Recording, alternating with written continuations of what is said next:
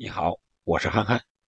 给所有的体育迷们通报一个好消息，可能大家有的已经在网上看到这个消息了，那就是国家拟定每年的八月八日为国家体育节。昨天，也就是十月十九日，《中华人民共和国体育法》修订草案提请十三届全国人大常委会第三十一次会议审议，修订草案明确。国家实施全民健身战略，构建全民健身公共服务体系。学校必须开设体育课，保证体育课时不被占用。拟定每年八月八日为国家体育节。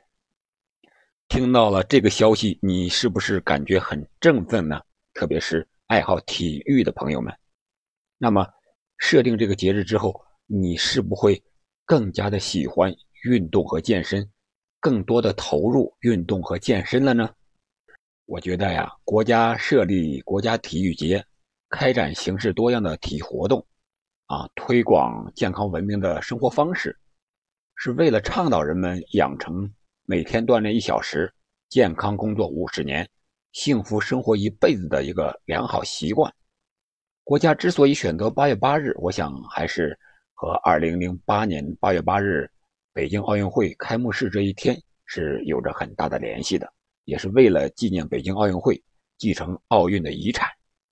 在零八年奥运会结束之后呢，零九年的时候，国务院就将北京奥运会开幕日的八月八日啊，确定为全民健身日。那现在呢，又用体育法的形式，以立法的形式，将全民健身日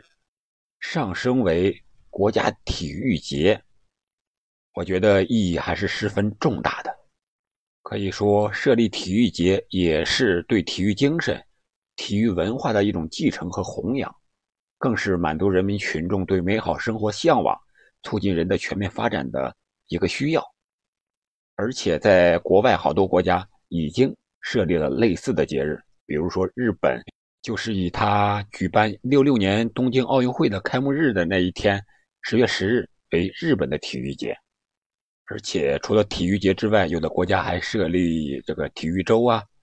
体育月呀等等类似的活动，来号召或者提倡大家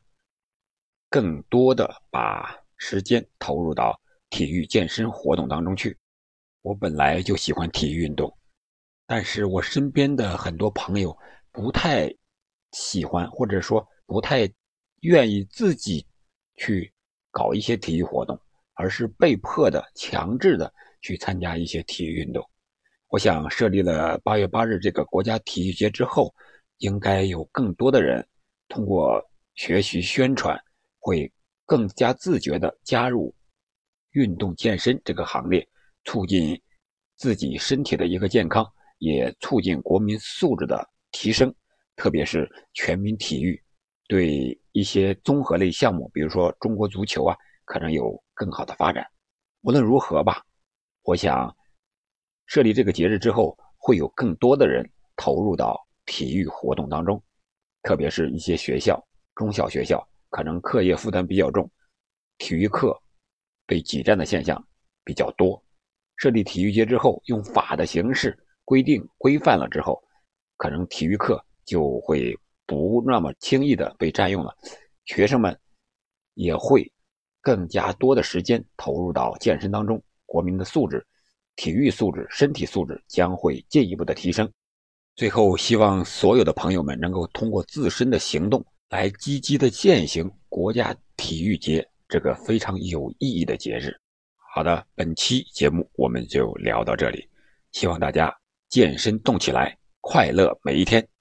我要去运动健身喽，我们一起吧，再见。